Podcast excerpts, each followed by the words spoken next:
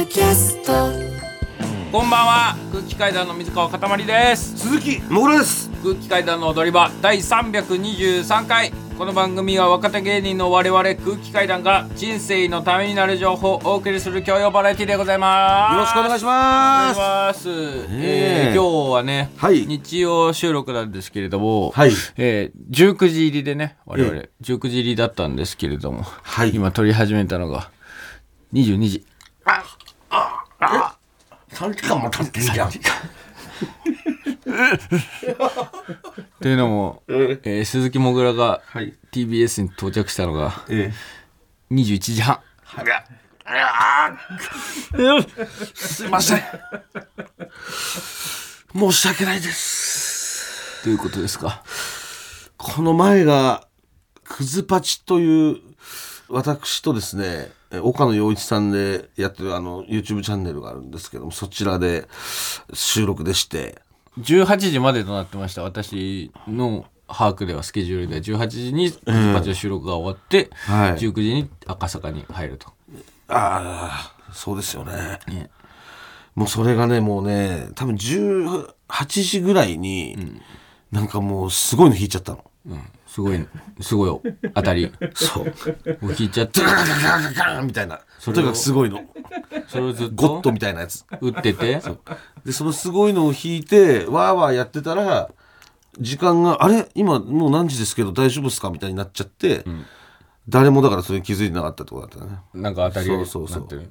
でそれでだちゃんとそういうふうになんないように、社員さんがついてるんですけど、あまりにもちょっとそのすごい感じになっちゃって、もうその社員さんももう浮かれちゃったんだよね。こんなのない。そう今までにこんな。まあ俺らが今まで出さな出してないっていうのもあるんですけど、そうそれでまあそとととんでもない当たりのせいでみんなが混乱して時間が分かんなくなって、愚かすぎるだろチームとしてよ こんな当たり引いた時どうどうしていいか分かんないのでそういえば今って何時なんですかって俺が言った時に全員がやべえみたいになって、うん、何時だったの？その時点で。えっ、とその時は多分6時50分とか40分とか多分、ババカじゃないのか。で各各所に多分連絡が夢中になりすぎてるぞ。感じですね、そう。ねもぐらがめちゃめちゃ遅れたから、19時入りの22時スタートってことになったんですけどはい。よくよく考えたら普通遅れてなくても19時入りの22時スタートとかの時もあるなっていうのが 今思い返したら。私今日い入って30分でも撮り始めてるってこれ。光の速さですからねこれ本当に。本よ当く考えたらコンビニ行ってないんだから俺今日。すぐに始ま始めるとこんな感じなのね。次始めるとこんな感じみんながやってるラジオ番組ってこんな感じ。あみんなこんな感じで始めてんだ、うん入って。ああなるほど。うん、あの私あのラストマンに出させていただきまして。ああラストマン、はい。あの日曜劇場ラストマそうです、ンはい。ドラマに出させていただきまして、であの役が居酒屋のうん。店長の役だったんですけれども、あそうなの。何か気づきます？これ。居酒屋の店長。ええ。何か気づきます？これ今今の話で。今の話で、ええ。私は今、日曜劇場のラストマンに、ここで出させていただいて居酒屋の店長をやったんです。うん。ドラマ好きの皆さん分かりますかね？え何？分からない、ん。全く、実はあの私以前あの日本沈没にね出させていただきまして。でこれも日曜劇場なんですけど、ね、はいはいはいはい日曜劇場の日本沈没。でその時に、えー私居酒屋店長役であそうかその時も居酒屋店長役だったんですはい。出ておりまして。かはい。で実はですね、まあ、これは本当に完全なる裏設定というか、ん。要は本当にもう全く表に出てなくて。あ同一人物的なこと？いやだからそれはわかるだろもうここまで言ったら。おい言わせろよそしかも俺にそれをもう答え言うとこだったんだから今がいやだからそうなのよ本当に。同じ居酒屋の言ってみればそうなのよ。同じお店うの、んああ違う違う違う違う違う。同じ違う違う違う。同じお店じゃないの？違う違う。違う実は、日本沈没で、私の店は沈没しました。ああそっかそういう話だから。一度はいはいで沈没したんですけども、そっから数年経て、私がまた自分でお金を貯めて、自分で居酒屋を建てるんです、ん。えそこに、福山雅治さんとか、大泉洋さんとかが、えー飲みに来ると、吉田洋さんえ来たの？え？え福山雅治さんとか大泉洋さんとか来たの？そう金田明夫さんとかがうん。ええ飲みに来て、ん。えーそのそういうシーンだったんですけども、あのーシーンとしては、だからまあ大泉洋さんとか、福山雅治さんとかが、まあ結構来てるというかたまに来るぐらいのの居酒屋。で、えー台本上ね、普通に俺梅割りはい梅割り一杯ぐらいしかなかったのよ、ん。台本のセリフが。はい。でふ福山さん挨拶してさ「でおはようございます」っつって、ででもう福山さんから俺もうラジオも聞いてたからね、うん。もうパーソナリティですよ、リスナーからすると、私はもう日本放送でね、でドリアンスケがさんの、えージャンベルジャン、ん。やってて、でジャンベルジャンが終わって、ん。えー福山さんの「たまらじ」が始まったんですね、うん。でちょうど小5とか。うん。小6ぐらい。小5小6の時にたまらじ聞いてたの？始まったぐらいの時よ。俺ジャジャンベルジャン聞いてたから最初、うん。だから。小4ぐらいの時にジャン小 5? わかんない。小2000何2000年とか90何年とかがまあ、でそれで、そう。えー福山さんにもね、でしかもまあ一つ屋根の下とかも出てあたしその頃？その頃も超テレビ見てたからもう、もうね、言ってみれば大スターじゃないですか、うん。で未来日記も見てたしさ、シャンスも桜坂も、うん。あって、それの成長にやっぱり絶対にいるわけですよ、福山さんは必ず、だからもう感動しちゃって、えそれ伝えたの？福山さんに。いやそんな時間ないじゃんでも。ないかやっぱり。そんなさ俺の俺の青春に必ず福山さんがいてとか、そんなさ陽気な俺バーのさ、なんか変な髪束ねてるグラサンのさヒゲじゃないんだから。わかる？まあ違うひげだそれだったら俺言えるよ、いや俺マジで福山さんの本当俺の人生なんで福山さんみたいな喋り方になるんだよ。あの、いてみたいな。言えるけど、そうじゃないんだから。でもまあ、おはようございますと。で、ラジオさ聞いてましたっていう、あれ、お会いできて嬉しいですっていうのは言ったの？あ言ったんだ。そおう。なでなんで？う。言いました。あ、ラジオ？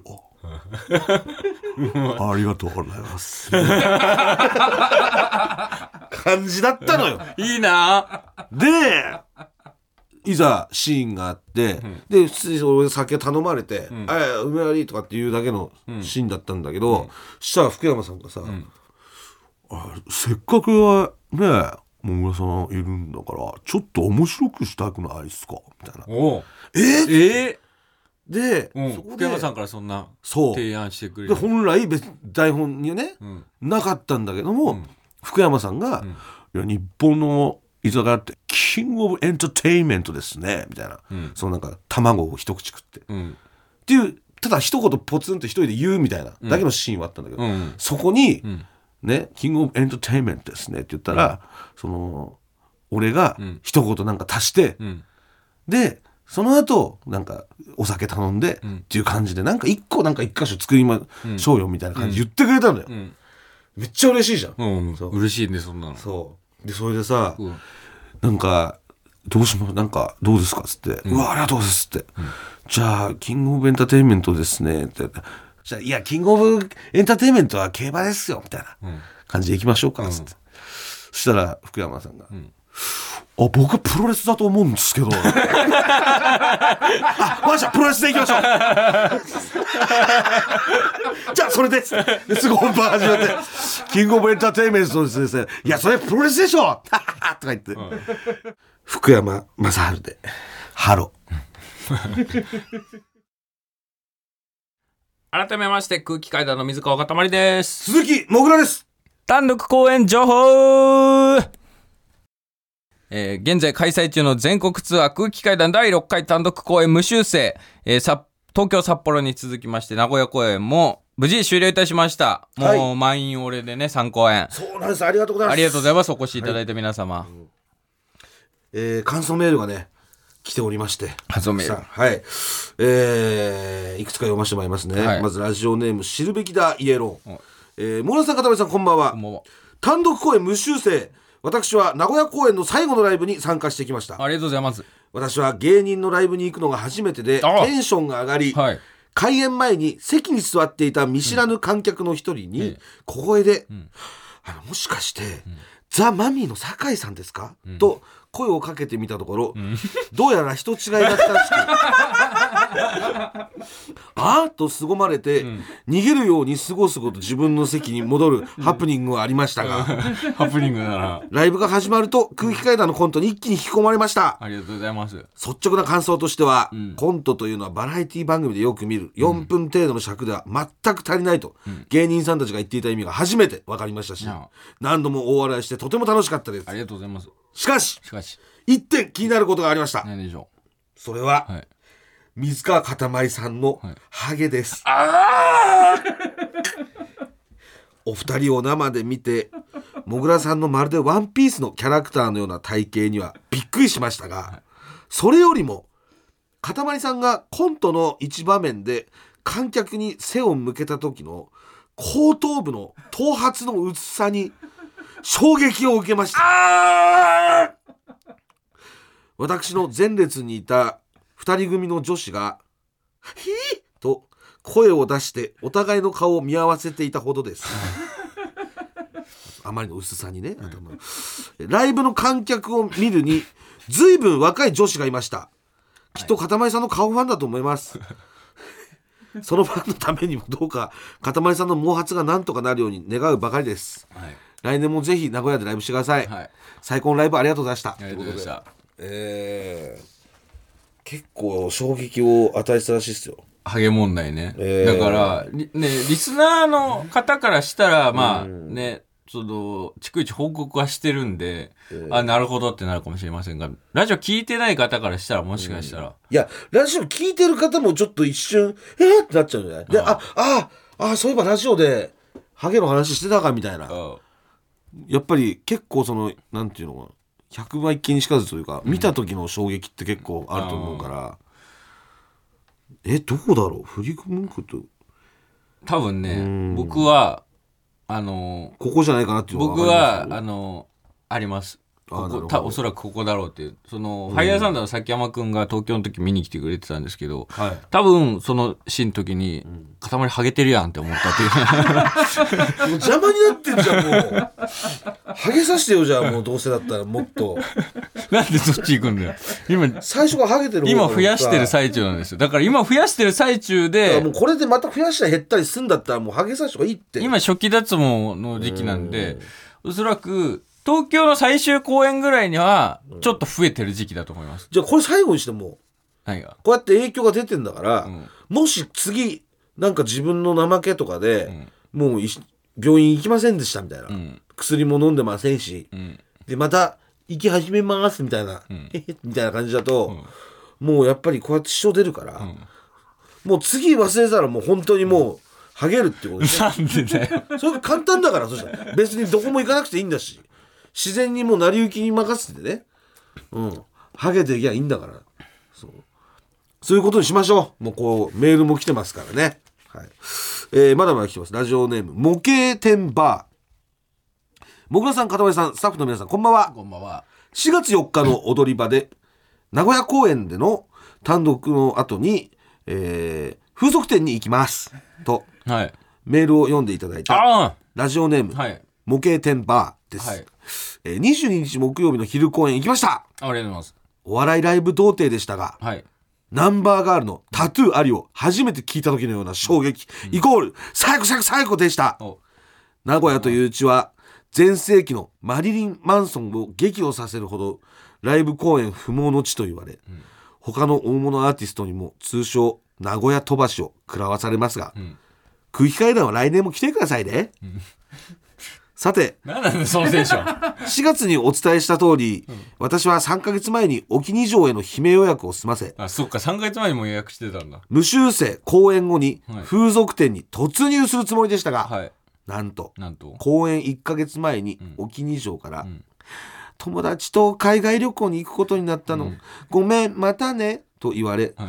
結局風俗には行けなくなり、はい。私の心には石が積まれるという、もやもやした切ない梅雨の単独公演の思い出となりました、ん。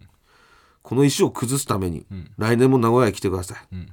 風俗で積まれた石は風俗でしか返せません、空気階段のお二人にもその責任の一部をなすりつける形になってしまい買っていますが、なんとかお願いする次第です、千秋楽の配信も必ず見ます。ありがとうございました。ありがとうございました。追伸、はいえーマリリン・マンソンが名古屋公演で激怒したな経緯ですが、何何それ？でどうして？マリリン・マンソンが激怒したの？えーマンソン。英語で、ん。俺のこと嫌いか、名古屋、ヒャーマンソン。英語で。よし分かった。次の曲で最後だ。とっとと消えてやる、名古屋。ヒャーマンソン。本当にいいんだな。名古屋イエー。イこの後本当に怒って帰っちゃいました。ということです。そんなん聞くなよな、マンソンえーの。でも、そんなん、だって分かんないんだからさ、英語なんて、そのみんながみんな。マンソンがだからちょっとね、名古屋をそのなんていうのこの舐めすぎたというかね、いうところありますよ。えこれでもそっか。でも来年もそのねジョーがいるかどうかっていうとこなんだよなやっぱまあね。これが俺は一番難しいと思うんですよやっぱりうんキャンセルってよくあることなの？そのお店変わってか、その、ジョー、ジョーから。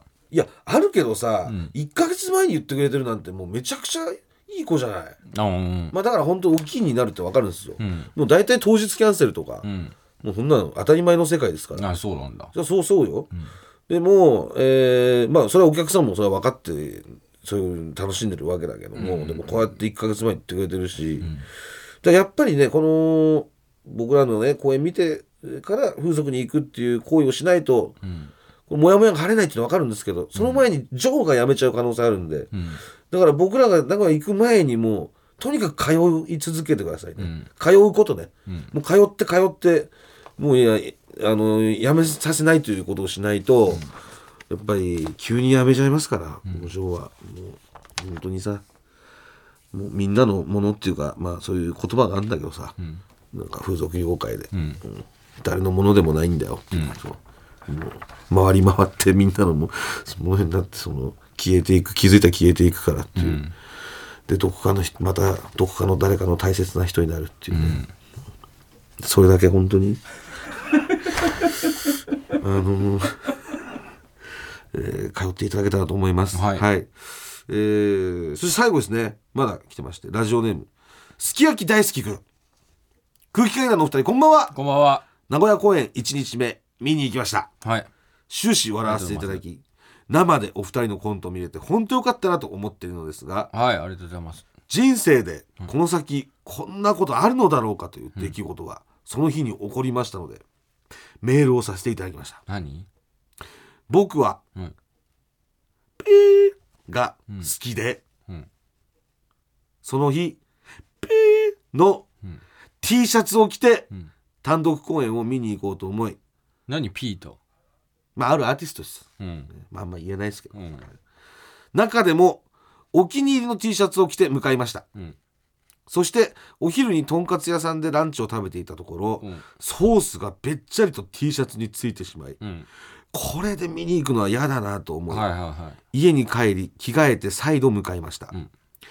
お気に入りの T シャツが汚れてしまったショックを引きずりながら公演会場に入り席に座り開演を待っていたところ僕の席の横におしゃれな女性が座りその方が僕がソースで汚してしまったピーの T シャツと同じものを着ていましたい。ええ思わずこんなことあるんだうん。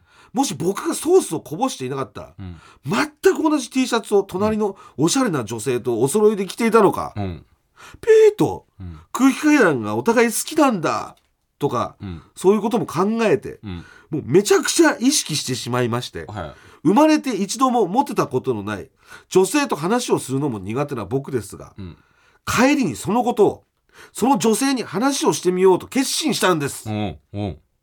そして公演が終わり、興奮冷めやらぬ客席の中、はい。僕は違う意味でドキドキしていて、うん。外に出たら話しかけようと考えていました、うん。そして会場を出て信号待ちをしている時に話しかけようと思ったのですが勇気が出ず。声をかけれずそのまま家路に着きました、うん勝手に運命だと思い込み、うん。お話ししてみたいと思っていたのに、うん。行動に移せない自分のことがすごく嫌になりました、うん。でもこの出来事も含め空気階段の単独公演っぽいなと今では思っております。次もしどこかで会ってもまた話しかけられないんだろうけども来年も名古屋飛ばしはせずぜひ開催してください。長文のメール失礼いたしました、うん。いただきました、はい。これ本当にねこの T シャツ着て行ってたら、うん。とんでもない俺運命的なでも絶対お互い分かるしね。まあね。うん。うえ？ってなるし、まあまず話も声もかけやすいだろうし、ん。もしかしたらこっちがいなくても向こうからあれ？みたいな感じでええって。話しかけてくださるかもしれないし、ねえ本当にこれねもったいないことをしたなとうん。思うんですよ、うん。ソースを T シャツにつけてしまったせいで、うん。であのその今やっぱり私伏せさせてもらったんですけどうん。これ何の T シャツ着てたかって書いてあるんですよ。うん。メールに。あアーティス書いてあるの？書いてあります。はい。ダメです。見せません。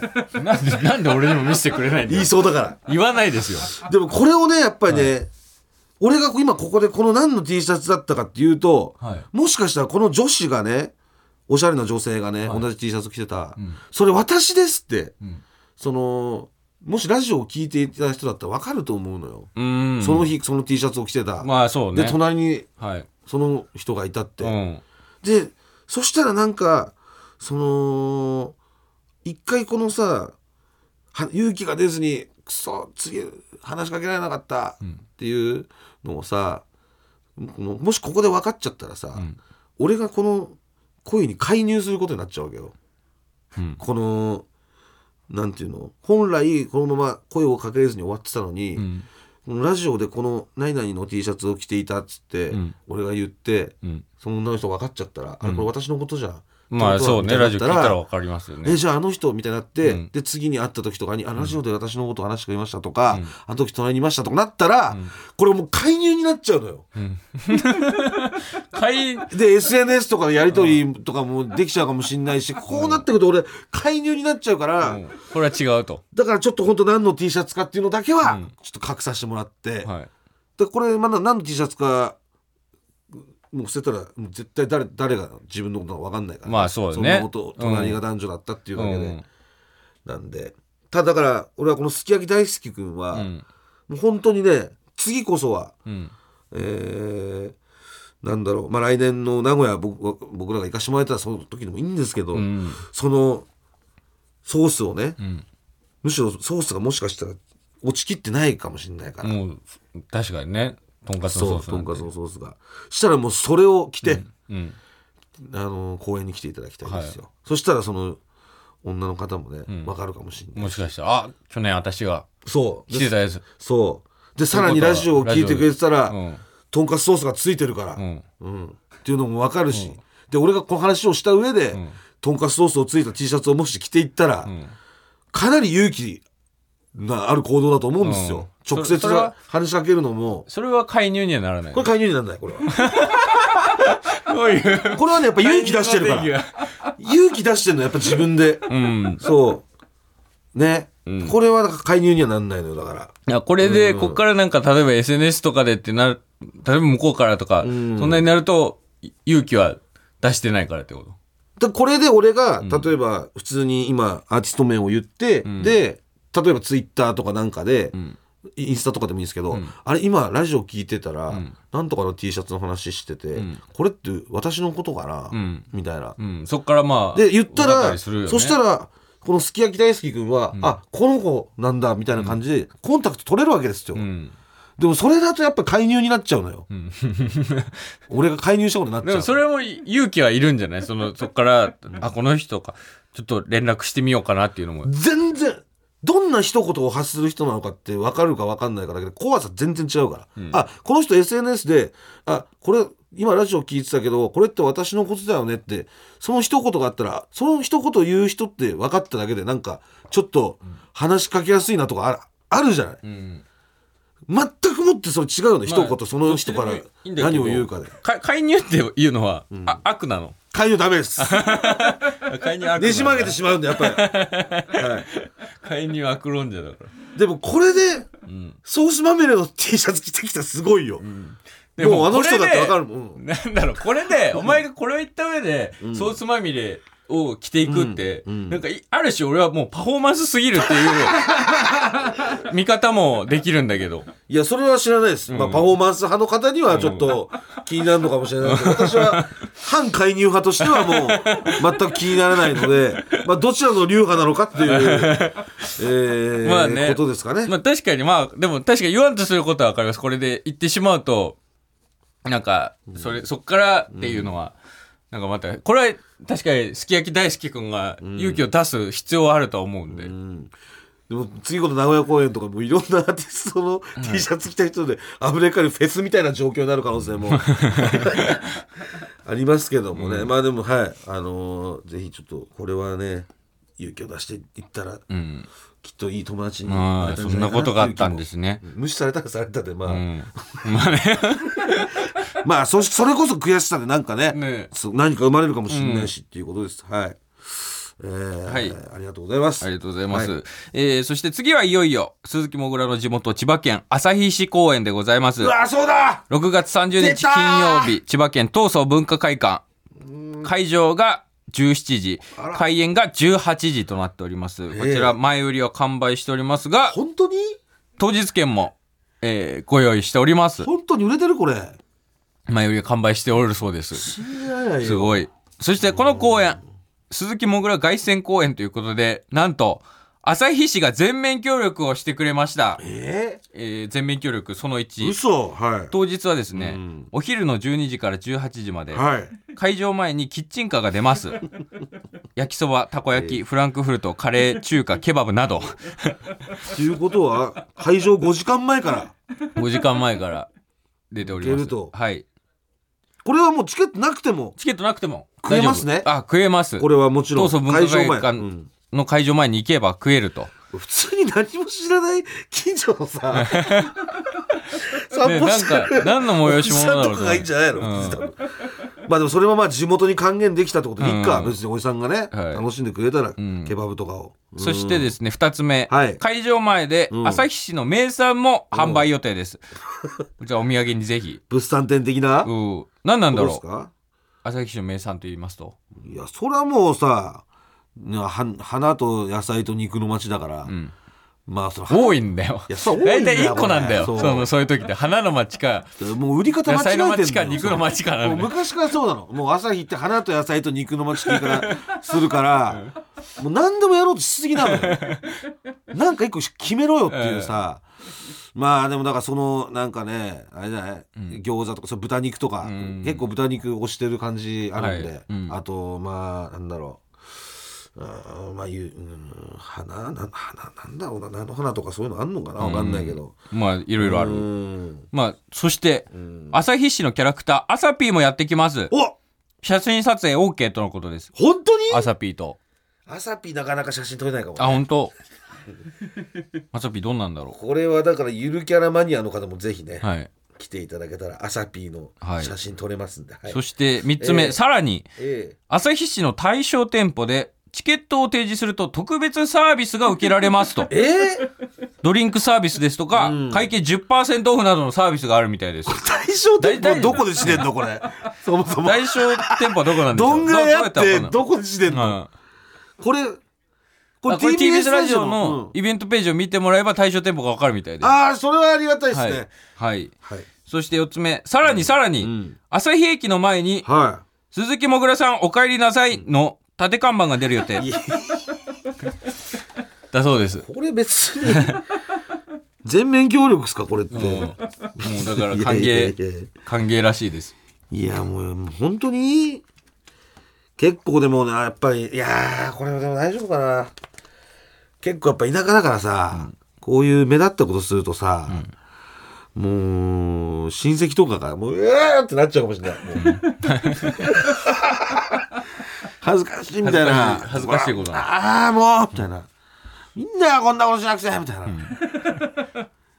わ、かる、ん。どうこういた田舎ってそうなんのよ、うんそういうなんか俺も東京来て忘れてやっぱ高円寺にさあの横断幕とかやってもらった時とかすげえ嬉しかったけど、でもやっぱ朝日にもし自分が今もいたらって考えると、切れるかもしんない俺。ダメ いやーみたいな。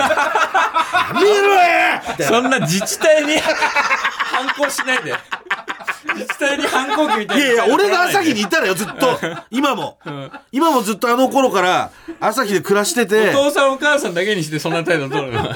で、ずっと暮らしてて何らかの、あれでなんか朝日のに看板出るみたいな感じだ、鈴木翔太さんが何で？みたいな、おめでとうみたいなのとかは、いや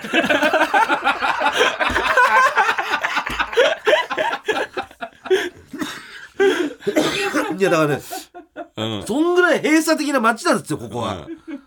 田舎というか。うん。だからまあこれはね、まあでも、まあ出してくれんのね。はい。だそうです。はい。えーこちらも詳しくは TBS ラジオのイベントページをご確認ください。はいそしてツアー後半のチケットも販売中でございます。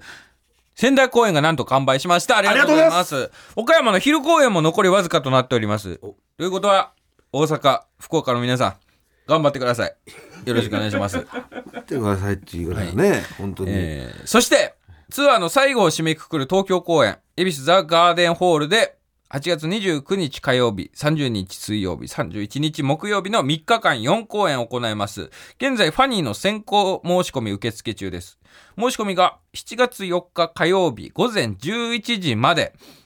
そして、最後の東京公演は当日券出ませんのあで、、出ないんですか？はい、申し込み絶対に、絶対にお忘れなくよろしくお願いします。もう絶対出ないですか？絶対に出ない。最後の当日券は。恵比寿は当日券が出ません。わかりました。はい、先行よろしくお願いします。詳しくは TBS ラジオのイベントページやオフィシャルサイト空気階段の屋上、単独公演の公式ツイッターをご確認ください。朝日はちょっとどうかな？大丈夫かな？消えるいいじめられないかな？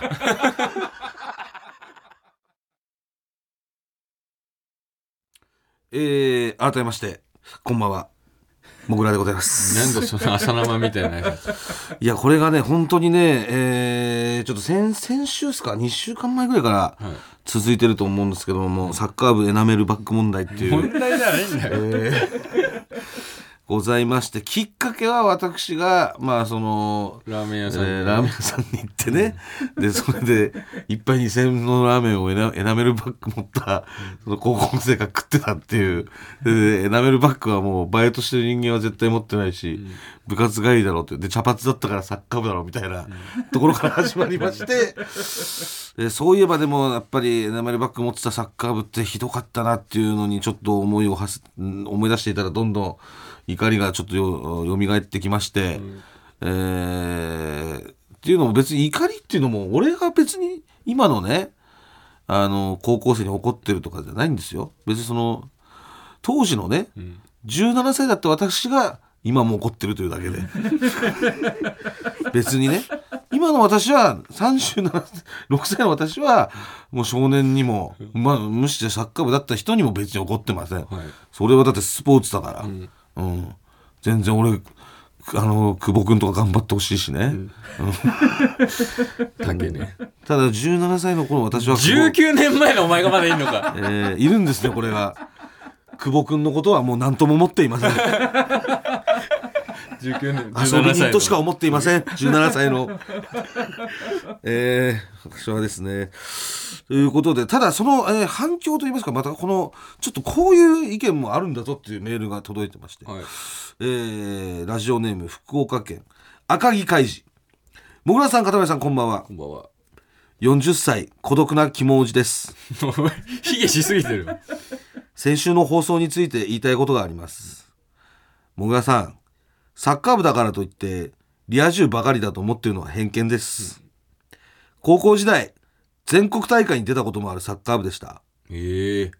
彼女がいて楽しそうにしているのは試合に出ているレギュラー組だけです。自分は3年間一度も公式戦に出してもらえませんでした、レギュラー組が悪いことをするとなぜか連帯責任で走らされます、休日には試合に行きスタンド応援とボール拾いそれだけで休日が終わる。3年間地獄の日々でした、夏休みは最後の1日しか休みもなく、正月も練習、朝練では走らされる、汗をかいたまま授業に出て臭いと言われたり補欠に香水なんかする権利はありません。早くやめたかったけど先生が怖くて言い出せませんでした最後の大会前、レギュラー組のやつらが3年生は全員坊主で大会に出ると言い出し、坊主にされました。しかし次の日レギュラー組は坊主にしていないではありませんか。これは許せません。私の卒アルの写真が坊主です。早く試合に負けてくれて本当に嬉しかったですレギュラー組は何もせず推薦で大学に入学。私は浪人。もぐらさん確かにエンジ色のエナメルバッグ私背負ってましたが補欠は恥ずかしくてしょうがなかったです。この気持ち試合に出ていたかたまりさんには分からないでしょうね。ということで、初めてのなんか初めてのなんか話かもしれない。サッカーの聞いた種類で。めちゃめちゃ強豪校でレギュラーになれなかった方の話ってん。初めて聞いたかもしれない。こういうことがあるんですね。これはでも、どう、まあ全くね、私もその、なんでしょうか。そういう世界がサッカー部の中にもあるのかというのはやっぱり、そこまではやっぱり見ませんから、それは強豪校とかになったらそれこそもうチャラついてる暇もないでしょうしでもなんか、彼女いて楽しそうにしてるっていうのは書いてますよ。あまあそういう人はいると全国に出たこともあるサッカー部で、レギュラー組はやっぱそういうのだったって言いますよ、うんみんな。ええ本当にもう一つね、来てるんですよ。えーラジオネーム、三浦靖子、偽物。空気階段のお二人、こんばんはこ。んばんは僕は中学生の頃、サッカー部でした。はいですが、もぐらさんが忌み嫌うようなトイレで髪をいじったり、香水をつけたり、彼女がわからない女とイチャイチャすることは全くしていない。彼女なんて一度もできたことがない。ベンチ外サッカー部でした。おそらく、もぐらさんが言っているサッカー部は、スタメンのことだと思います。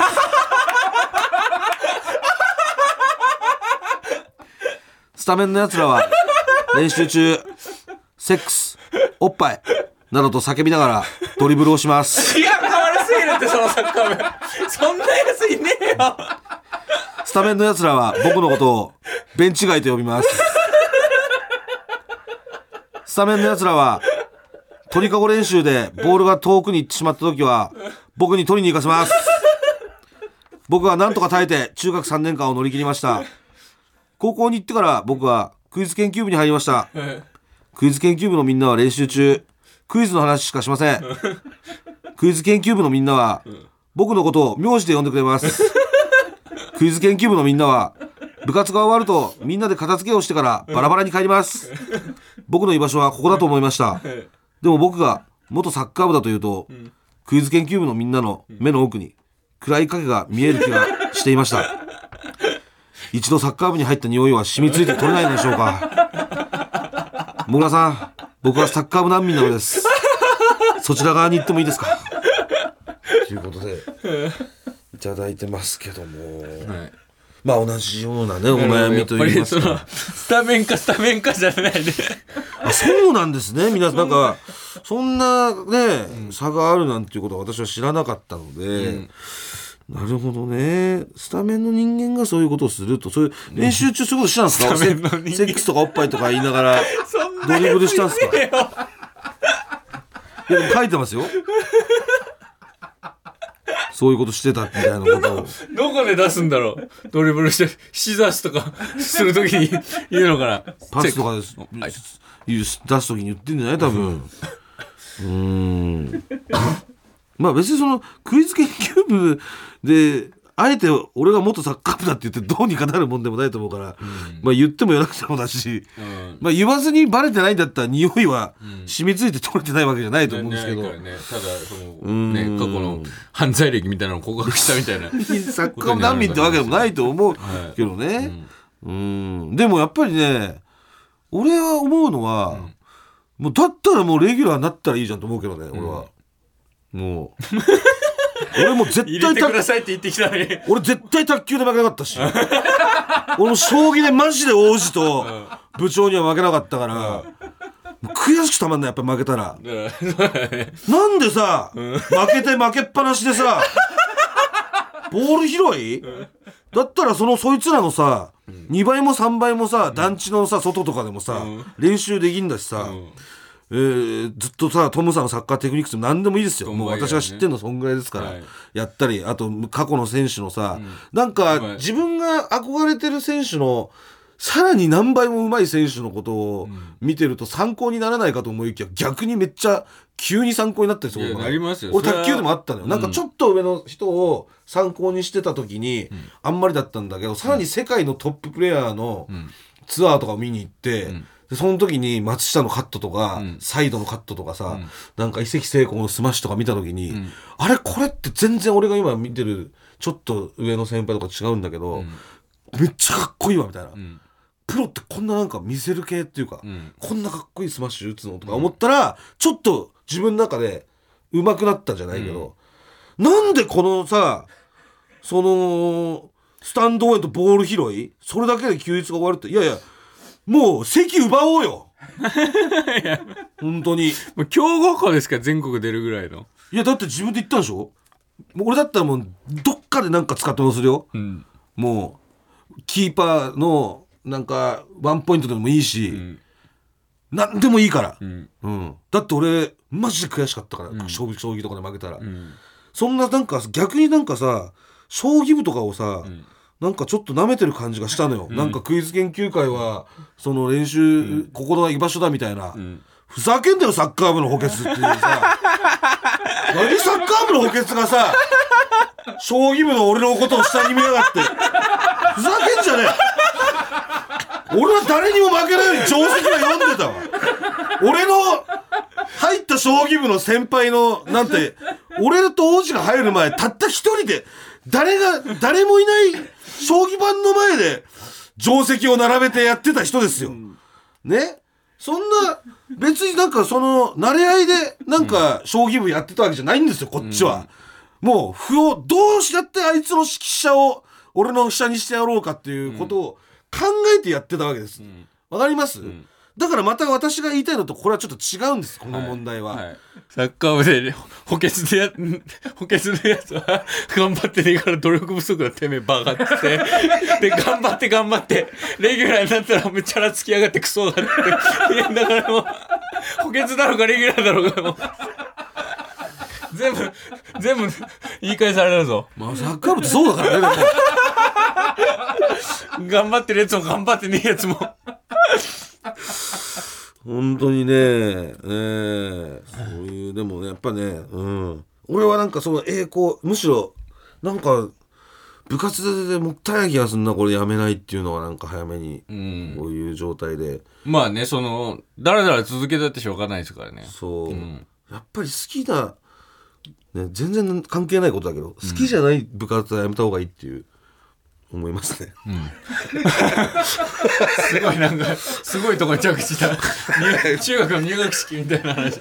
本当に。まあマジででも少年とか聞いてるかもしれないから言うけど。本好当に。きじゃないものね好きじゃないものやってても何にもなんないから。絶対にね、ん。好きなやつをやった方が楽しいですし身が入りますし、ん。ね。うん、なん。とかねもうフリーキック一発でもいいからとりあえず超強力なフリーキックだけ磨きまくって、なんとか一発試合で使ってもらおうとかね、わかんない。なんかいろいろやり方はあると思うんで、はい、本当に頑張ってください、サッカー部の方もは。い。あの、交代枠が3人いるわけですから、うん。そこでやっぱりね試合によってはむしろ先発そのスタミナのあるフォワードの方を使ってちょっと相手の方をもうかき回してとにかくあいつスタミナなさそうだから、もう前線でやりまくっちゃって、ん。あと後半勝負で、えーやりましょうかみたいな、そういうプランもあるかもしれないしね、ツートップとかにしてさ、なんかなんかすごい薄い知識で、なんか活用方法を語ってくれましたけどなんかにはなりますから、なりますよね、うん。はい。というわけで皆さん頑張ってくださいと。はい、頑頑張ってリーガー取りましょう、はい。ね。頑張った方がいいですから。では続きましてこちらのコーナー行きましょう孤独なおじさんいざいかん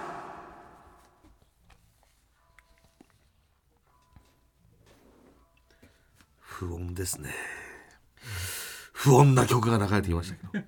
私鈴木もぐらはですね全国に生息する孤独なおじさんの味方でございます、こちらのコーナーでは孤独なおじさんからのお便りを紹介していくコーナーでございます、はい。もうなんか本当何でもいいんだよね内容に関しては、はい。えもう大反響みたいです。ねどこから大反響 本当にこれ？本当に分かんないですけど。はいえー、まずは、まあ、今週もね届いてますんで、ここのくらおじさんから、はい。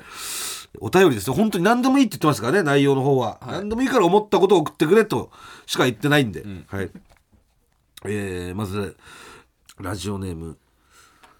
えー大きめの青いバンダナこんにちはこんにちは初めて投稿させていただきます。こちらでちゃんと届くのでしょうか？よろしくお願いします。久しぶりに会った友人から、子供が小学生になったと知らされました。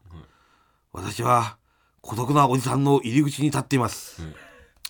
外に一本も出ていないのに汗をたくさんかくので、20年ぶりくらいにシーブリーズを買いました。汗とシーブリーズの混ざった匂いを嗅いだ途端中学生の体育の後の光景を思い出して、胸と股間がギュッとしました。あの頃はいろいろありました、自分の持っている洋服の中で一番女の子が着てそうなグーフィーの T シャツにちょっと塗ってみました、何も起こりませんでした。でもその日は一日中学のジャージを着て過ごして楽しかったです。あと体を拭くウェットティッシュがすごい進化してました。今ボディシートと呼ぶそうです。私は一度に3枚使います。ではまた。そんなわけがないのラジオに送ってくるメールで。ボディシート1回に何枚使うかで終わるメール。これねうん中学のジャージを着て過ごして楽しかったっていうのはどういうどういうことなんだろう。どっか出かけたりしたのかな近所とか。なんかそうなんですかね、うん。でちょっと思い出みたいなのが、うん蘇って、まあ蘇ってきたってことなんでしょうか、まあでもこれちょっとなんですかね、やっぱりね、人間のその嗅覚って相当記憶に直結するっていうじゃまあないですか。そうやな。本当にだからこの匂いでブワーッと思い出すもんね。思い出したとか、そううん。だからそれこそ付き合ってた人とかもそうですまあ、スクラプチャーでサッカー部とかもそうなんですけど、うん。まあ、家とかのねうん。実家とかのねうん。まあ女の子が着てそのグーフィーの T シャツにちょっとし渋い図塗ってみましたって。それは何も起こんないでしょそんな。それは起こりませんよ。何が起きるんですか？そこに。そこにシーブリーズを塗って。はい。でラストですね、はい。えーラジオネームもろこしのお尻。鈴木様水川様恐れ入ります。それ入れます。元小道寺の私です、あ元？小道寺時代になりますが、はいその時の私の夕食といえば、うん。もっぱら近くのスーパーの半額のお惣菜を食しておりました、はい半額の売れ残り。そんなお惣菜たちに自分を重ねながら自分の欲望を満たすためにあたり構わずお惣菜たちを買い物かごに放り込む日々でございました、ただそんな私にも一つだけ譲れないプライドまあ信念と言いますかはい。こだわりがございました。はい。そのスーパーでは決まった時間に店員様が半額シールをお惣菜に貼っていただけるのですが、ん。大抵のお客様はその時間が来る前に一中のお惣菜をキープし、シール貼りの店員様の登場と同時に、店員様に行列を作り、半額シールを貼ってもらう。はいはい。そのようなゲスな人々が ほとんどでございました。ただ私は違います。はい私は必ず棚に置かれたお惣菜にシールが貼られたのを確認しお惣菜をセレクトする絶対にそのラインは超えない。超えてはいけないという信念を持っておりました。はい。そのような卑怯な行いは断じて許さない。絶対に許してはいけないと思っておりました。この話はここでおしまいです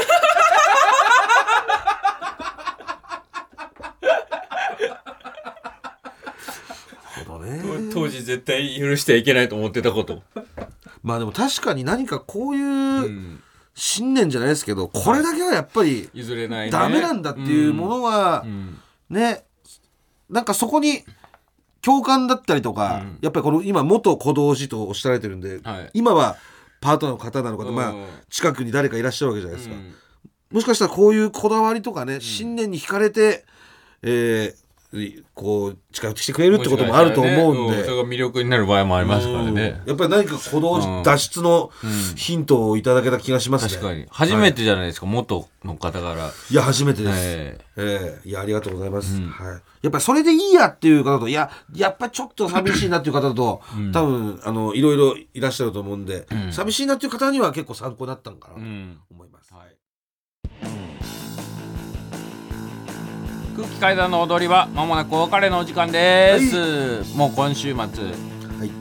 単独公演朝日公演ありますありますね、はい。ええ当日券もございますし、はい、もう本当にあのキッチンカーだけ目当てでねあのいらっしゃるとかも全然 OK ですから、はい。えぜひぜひ、はい。えー来てくださる方は楽しんでください、はいポッドキャストでは本編のは再編集版とアフタートークを配信しておりますのでそちらもぜひお願いします。もぐらすべてのメールの宛先ははい、全部小文字で踊り場アットマーク TBS.CO.JP 踊り場アットマーク TBS.CO.JP 踊り場のりは RI です。TBS ラジオでお聞きの方はこの後1時から月曜弱伊集院光る深夜のバカ力です。ここまでのお相手は空気階段の水川かたまりと鈴木もぐらでした。さようならニンニンドロン。あなたこそ熱そうになる